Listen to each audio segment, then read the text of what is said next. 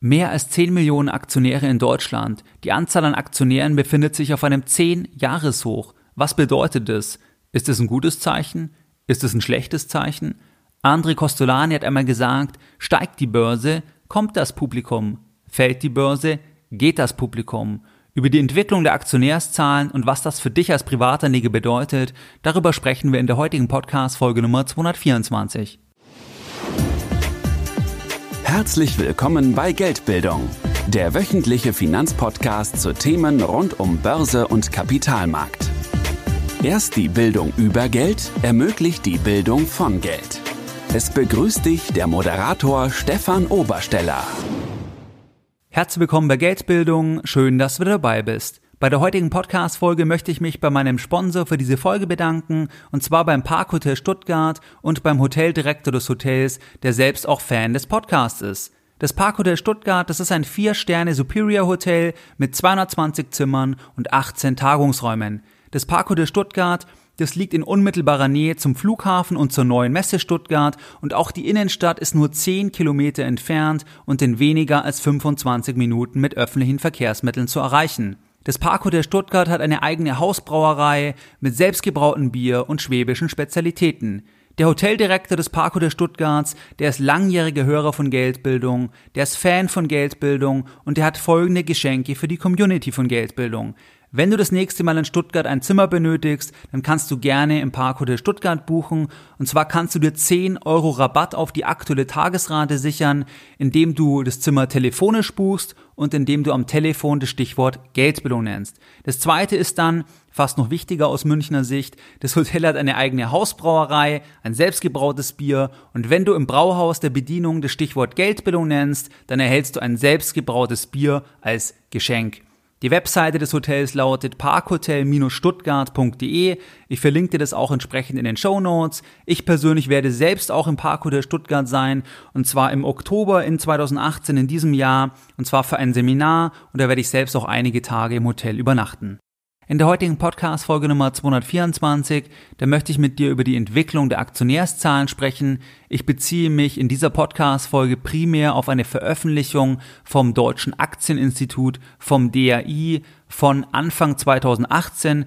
Da hatten die eine Veröffentlichung zur Entwicklung der Aktionärszahlen. Meine Zahlen, die ich dir hier präsentiere, die habe ich aus dieser Veröffentlichung und ich verlinke das auch entsprechend in den Show Notes. Das Deutsche Aktieninstitut, das vielleicht noch am Rande, das ist ein Interessenverband, ähm, die setzen sich ein für einen funktionierenden Kapitalmarkt.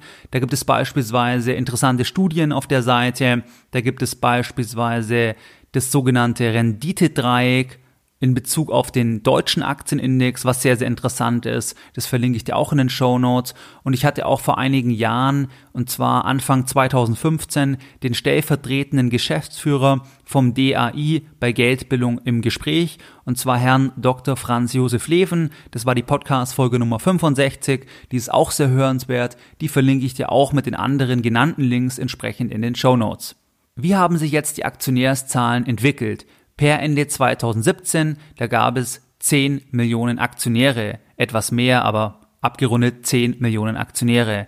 Das entspricht 15,7 Prozent der Bevölkerung. Das heißt, 15,7 Prozent der Bevölkerung hatten per Ende 2017 Aktien. Wie war jetzt die Entwicklung? Wie war es in den anderen Jahren? Wann war vielleicht das Jahr mit den meisten Aktionären und was war da der Hintergrund? Wenn wir uns anschauen, die Übersicht hier, die reicht von 1997 bis 2017. Dann sehen wir den Höhepunkt während dem neuen Markt. Das heißt, 2001 gab es 12,8 Millionen Aktionäre. Das sind nochmal etwa 2,8 Millionen Menschen mehr gegenüber dem Jahr 2017.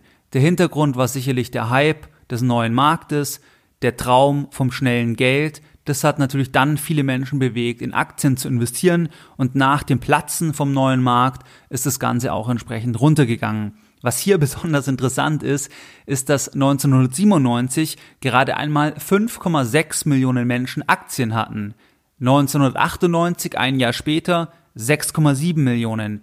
Wieder ein Jahr später, 8,2 Millionen Menschen hatten dann Aktien und dann wieder ein Jahr später, also von 99 auf 2000, da waren es dann 11,8 Millionen Menschen, die in Aktien investiert waren. Das heißt, von 99 auf 2000, da war der größte Anstieg. Dieser Anstieg war um über zwei Millionen Personen und, nee, um über drei Millionen Personen sogar. Und der Anstieg ist ja wirklich enorm. Dann gab es nochmal einen kleinen Anstieg auf 2001 und dann gab es die Korrektur und dann ging es erstmal einige Jahre ähm, nach unten und dann war der Tiefpunkt im Jahr 2010 mit 8,3 Millionen Aktionären in Deutschland und dann ging es langsam auch mit kleinen Rücksetzern in Bezug auf die Aktionärszahlen nach oben bis auf das Level von 10 Millionen per Ende 2017 und das ist ein 10-Jahres-Hoch. Was können wir jetzt erstmal bei dieser Entwicklung ableiten? Vielleicht ist noch als Information, es geht hier um Investments in Aktien direkt und natürlich auch Aktienfonds entsprechend. Was können wir ableiten von dieser Entwicklung? Wir können doch ableiten, dass das, was Costolani ausgedrückt hat in dem Zitat, steigt die Börse, kommt das Publikum, fällt die Börse, geht das Publikum, dass doch das Zitat, dass wir das doch auch in den Zahlen hier wiedererkennen. Wir sehen vor dem neuen Markt, wo der Markt explodiert ist, der, der Aktienmarkt, da gingen auch die Zahlen extrem nach oben. Dann gab es eigentlich das ähm, Thema des Platzens der Blase, der New Economy. Und dann ging es erstmal nach unten, wobei gar nicht so stark, aber es ging erstmal natürlich nach unten. Dann ging es auch im Zusammenhang mit der nächsten Krise 2008, 2009, da ging es auch nochmal kurz nach unten, bis auf das Tief im Jahr 2010. Und dann ging es langsam entsprechend wieder nach oben, auch im Zusammenhang mit den Kursanstiegen. Wir können doch als erste Erkenntnis mal festhalten, dass das, was Costolani gesagt hat, dass das schon so ist und es ist ja auch irgendwie klar, weil natürlich, wenn etwas stark steigt, dann begeistert es mehr Menschen, wie wenn es fällt, weil dann ziehen sich mehr Menschen zurück, weil sie zum Beispiel nicht noch mehr Geld in Anführungszeichen verlieren wollen und dann ist es negativ für die Aktienquote beziehungsweise für die Anzahl an Aktionären. Das vielleicht mal als erste Erkenntnis. Wir sind auf einem 10-Jahres-Hoch. Es war 2001 noch deutlich höher. Und zwar gab es nochmal etwa 22 Prozent mehr Aktionäre, insgesamt 12,8 Millionen Aktionäre. Und man sieht einfach die prozyklische Vorgehensweise. Wer sind die Aktionäre? Also was ist die Demografie von den Aktionären im Schnitt? Wir sehen hier, dass die meisten Aktionäre natürlich älter sind, weil in der Tendenz ältere Menschen mehr Geld haben und auch eher eine Affinität haben zur Börse beziehungsweise sich eher damit beschäftigen.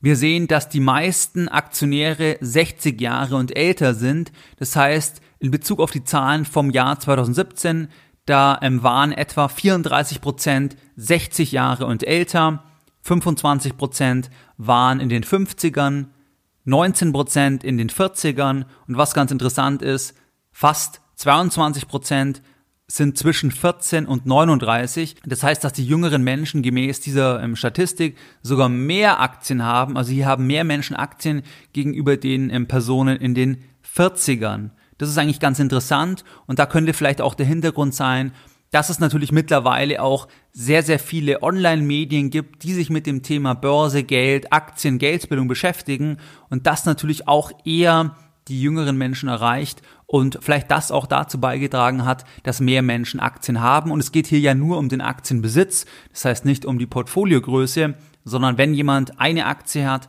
einen ETF hat, dann ist er ja bereits Aktienbesitzer, so gesehen, er ist bereits Aktionär und dann müsste er hier entsprechend auch auftauchen. Das ist halt eine ähm, repräsentative Umfrage entsprechend. Wir sehen auch ein Gefälle zwischen West und Ost. Das heißt, im Westen haben wesentlich mehr Menschen Aktien. Das sehen wir hier, dass im Jahr 2017 17 Prozent der Menschen im Westen Aktien haben und nur 11 Prozent im Osten.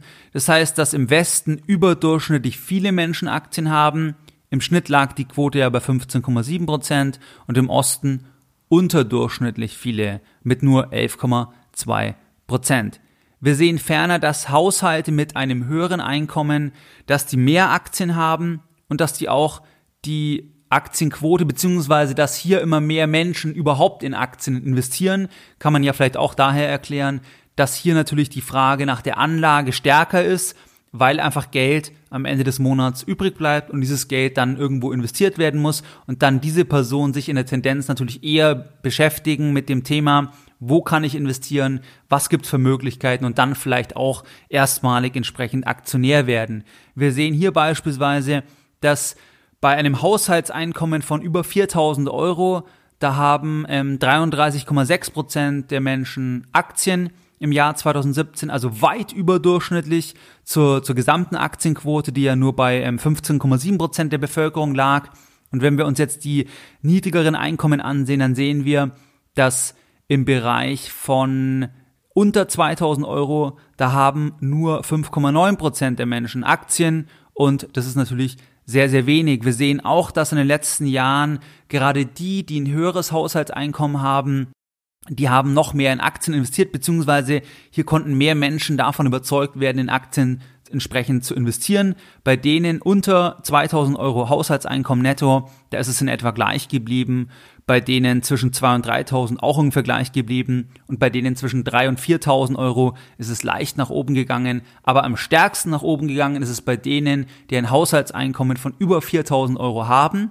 Und eigentlich ist es schade und fatal, weil eigentlich jeder in Aktien investieren kann und eigentlich auch die in Aktien investieren sollten oder könnten, die unter 2000 Euro Haushaltseinkommen haben, weil man kann ja über ETF-Sparpläne oder auch Einzelaktien mit kleinen Beträgen bereits in Aktien investieren. Gerade bei ETF-Sparplänen, da gibt es ja eigentlich keine Restriktion. Das heißt, mit 25 Euro, mit 50 Euro, da kann man ja bereits investieren.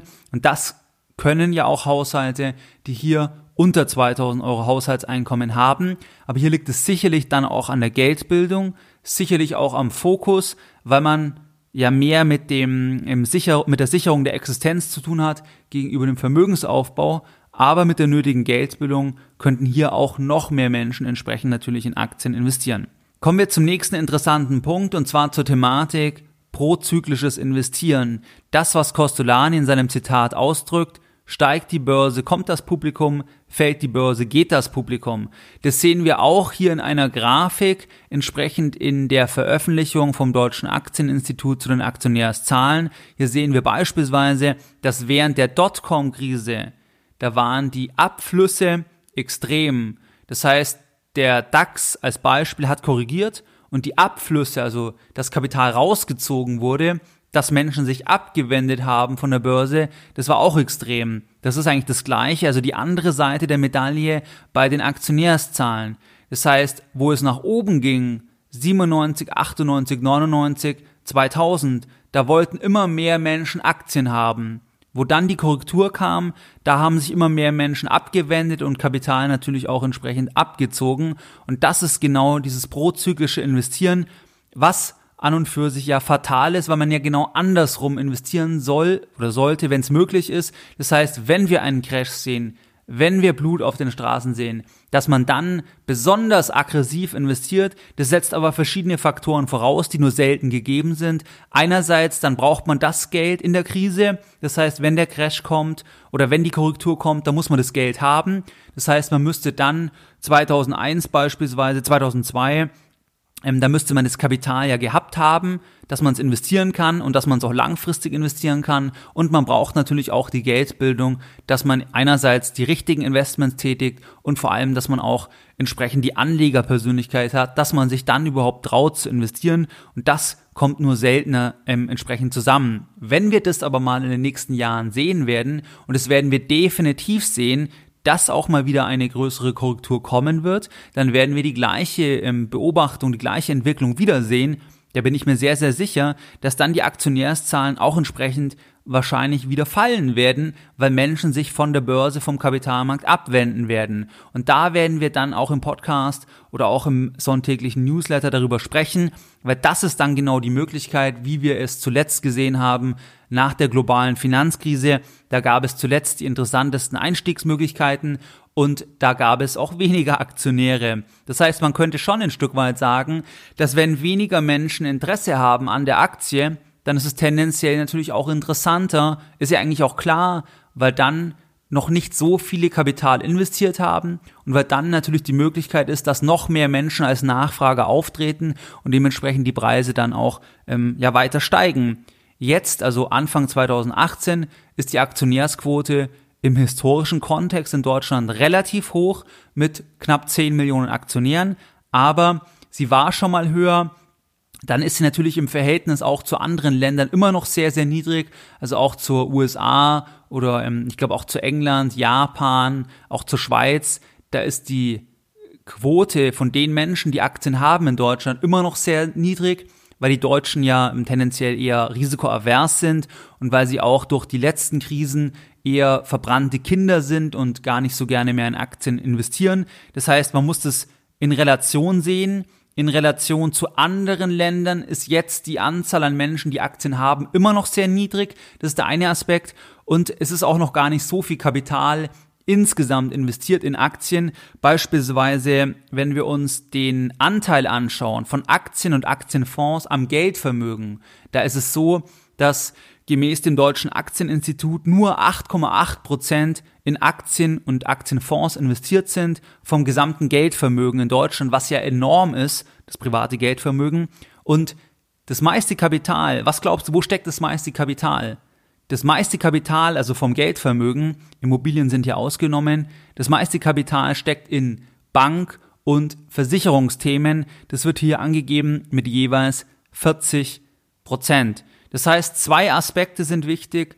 Es gibt noch nicht so viele Aktionäre im Vergleich zu anderen Ländern einerseits und andererseits, dass der Anteil am Geldvermögen noch gering ist. Trotzdem, man muss sagen, es ist natürlich eher ein schlechtes Zeichen im Sinne eines antizyklischen Investierens, wenn mehr Menschen Aktionäre sind. Du kannst also für dich auch überlegen oder festhalten, dass natürlich, wenn plötzlich weniger Menschen Aktien haben wollen, dass man dann auch sagen kann, es ist vielleicht, vielleicht könnte es ein Indikator sein, dass dann ein besonders guter Zeitpunkt ist, besonders aggressiv in Aktien zu investieren. Wenn man zum Beispiel jetzt hier sieht, 2010 wäre ein super Zeitpunkt gewesen, richtig stark in Aktien zu investieren. 1997, 1998 wäre auch ein super Zeitpunkt gewesen. Das heißt, wir können vielleicht mal hier als ja, Überlegung festhalten, dass das natürlich ein Indikator sein kann, wenn die Aktienquote oder die Aktionärsquote fällt, wenn die über mehrere Jahre fällt, dass dann auch irgendwann wieder die Gegenbewegung eintreten könnte. Aber wie gesagt, es ist jetzt kein Grund, ähm, das nur als schlecht zu werten, weil es hat ja auch einen Vorteil. Mehr Menschen beteiligen sich am Produktivvermögen. Das ist ein Vorteil, weil das langfristig die am besten rentierendste Anlageklasse war. Aber natürlich wird man das auch wieder sehen, beim nächsten Crash, bei der nächsten Krise werden sich viele Menschen abwenden. Und damit du nicht zu den Personen gehörst, die sich abwenden, empfehle ich dir, dass du im Jahr 2018 nur das investierst, was du langfristig investieren kannst, dass du eine bestimmte Cashquote hältst, dass du entsprechend an deiner Geldbildung arbeitest, damit du einfach vorbereitet bist mental auch auf die Gegenbewegung und dass du dann auch einerseits deine Bestände nicht verkaufst, wenn du breit diversifiziert bist und andererseits dann vielleicht auch den Mut hast, dass du dann entsprechend gerade zukaufst, wenn die anderen eher ängstlich sind, wenn mehr Leute verkaufen wollen auf dem aktuellen Preislevel, dann kommt das Preislevel unter Druck. Und wenn wir mal eine Korrektur sehen von 20, 30, 40 Prozent, dann ist einfach ein guter Zeitpunkt auch entsprechend dann stark einzukaufen. Und dann werden sich aber gleichzeitig Menschen abwenden, weil die Geldbildung fehlt und das einfach im Hinterkopf entsprechend behalten. Das sind so die Punkte, die aus meiner Sicht für dich wichtig sind in Bezug auf die Entwicklung der Aktionärszahlen. Und jetzt überlegen wir uns nochmal ganz kurz und knapp zusammengefasst, wie du es kennst von Geldbildung. Was waren jetzt die Lessons learned von der heutigen Podcast Folge Nummer 224? Deine Lessons learned in der heutigen Podcast Folge. 15,7 Prozent der Bevölkerung hatten Aktien per Ende 2017. Das meint Aktien und Aktienfonds. Das sind 10 Millionen Menschen. 2001 war eigentlich der Höhepunkt während der New Economy mit 12,8 Millionen Menschen und wir sehen hier auch entsprechend in der Übersicht, dass das Ganze schon ein Stück weit prozyklisch ist. Das heißt, steigt die Börse, dann kommen auch mehr Aktionäre, fällt die Börse, dann gehen die Aktionäre auch wieder, dann fallen die Aktionärszahlen. Das heißt, man kann das schon ein Stück weit als antizyklischen Indikator sehen. Das heißt, wenn weniger Menschen Aktien haben wollen, dann muss man gerade kaufen. und andersherum. Wobei, wie gesagt, es kommt ja noch diese Einordnung, dass insgesamt nur wenige Menschen Aktien haben, auch auf dem aktuellen Level im Vergleich zu anderen Ländern und dass nur wenig Geld prozentual vom Geldvermögen in Aktien investiert ist. Das heißt, hier ist auch entsprechend Raum noch vorhanden. Die meisten Aktionäre sind ältere Menschen. Das heißt, 2017 waren 34 Prozent 60 Jahre und älter. 25 Prozent der Menschen waren in ihren 50ern, Ende 2017 19 Prozent in ihren 40ern und knapp 22 Prozent waren zwischen 14 und 39 Jahre. Es gibt eine Ost-West-Diskrepanz. Im Westen haben wesentlich mehr Menschen Aktien. Dann sieht man auch beispielsweise, dass natürlich die, die ein höheres Haushaltseinkommen haben, wesentlich eher Aktien haben. Das heißt, bei einem Haushaltseinkommen von über 4000 Euro, da lag die Aktionärszahl bei 33,6 Prozent der Bevölkerung per Ende 2017. Bei denen, die unter 2000 Euro haben, da lag die Aktionärszahl bei gerade einmal 5,9 Prozent. Also ein Bruchteil von dem, von den Menschen, die jetzt mehr verdienen. Und das ist eigentlich sehr fatal, weil Aktien sich natürlich eignen als Vermögensaufbau und gerade die Menschen natürlich besonders stark eigentlich Vermögensaufbau betreiben sollten. Wir sehen die prozyklische Vorgehensweise, das, was Costolani in seinem Zitat ausdrückt. Das heißt, wenn die Börse steigt, wenn die Börse sich gut entwickelt, dann wollen mehr Menschen in Aktien investieren. Das dauert dann aber auch erst eine Zeit, bis quasi mehr Menschen auf den Zug aufspringen. Das heißt, dass einfach die Börsen sich gut entwickeln, dann begeistert es mehr Menschen und die Aktionärszahlen steigen. Und andersherum, das werden wir auch bei der nächsten Krise garantiert wieder sehen, ist meine persönliche Prognose, dass dann auch die Aktionärszahlen wieder fallen werden. Dann wäre aber genau der Zeitpunkt, um aggressiver zu investieren und darüber werden wir dann sicherlich auch im Podcast oder entsprechend im Newsletter sprechen. Was ist wichtig für dich zur Einordnung? Zur Einordnung ist wichtig, dass nur 8,8 Prozent entsprechend ähm, vom gesamten Geldvermögen in Aktien oder Aktienfonds investiert ist. Das ist nicht viel. Das meiste ist in Bankprodukten, Versicherungsprodukten und auch die Aktionärsquote verglichen mit anderen Ländern wie den USA ist noch sehr gering. Trotzdem drückt auch die Entwicklung der Aktionärszahlen eigentlich das aus, was wir an der Börse beobachten. Die letzten Jahre sind sehr gut gelaufen und es ist jetzt sicherlich kein Zeitpunkt, um antizyklisch hier entsprechend ähm, alles sofort voll zu investieren, wenn du neues Geld auf der Seite hast. Und da kann man sagen, da sind die Aktionärszahlen einfach ein Indikator, dass wenn immer mehr Menschen Aktien haben wollen und wenn die Aktien immer gestiegen sind und wenn wir immer wissen, dass sich das in Wellen bewegt, dann wissen wir, es kommt irgendwann auch eine Korrektur. Das ist ganz normal. Die können wir nicht timen, das ist auch ganz wichtig. Aber trotzdem musst du die vorausnehmen, du musst die antizipieren. Das heißt, dass du dich bereits einstellst, dass auch die Korrektur kommt, dass auch bei deinen ähm, Positionen überprüfst und halt nur das investierst, wo du auch Zeit hast und vielleicht einfach eine höhere Cashquote hast damit du dann entsprechend nachkaufen kannst. Aber was ich dir nicht empfehlen würde, ist, dass du zum Beispiel sagst, okay, ich kaufe jetzt gar keine Aktien, ich warte auf den Crash, weil man den eben nicht vorhersehen kann, weil man den eben nicht timen kann und es kann viel länger gehen, als jeder ähm, entsprechend vorhergesehen hat. Und deswegen ist es auch keine Lösung aus meiner Sicht, dass man ähm, sagt, man wartet jetzt, bis genau der Crash kommt, weil dann sind wir wieder beim Thema Market Timing. Und darüber haben wir auch schon auf dem Podcast gesprochen.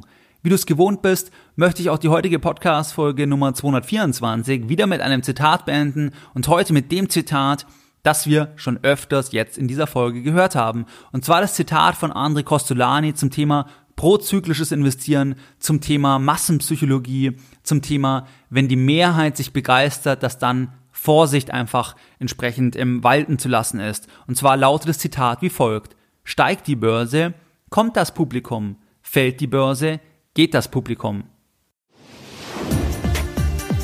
Mehr Informationen zu Themen rund um Börse und Kapitalmarkt findest du unter www.geldbildung.de. Und immer daran denken, Bildung hat die beste Rendite.